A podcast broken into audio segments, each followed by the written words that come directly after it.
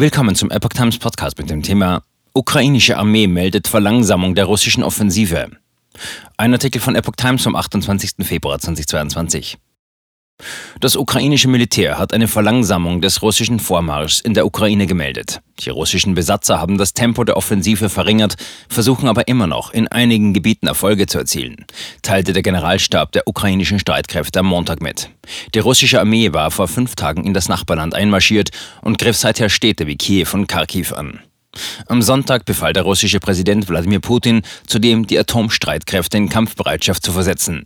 Der ukrainische Präsident Volodymyr Zelensky erklärte sich am Sonntag zu Gesprächen mit Moskau bereit.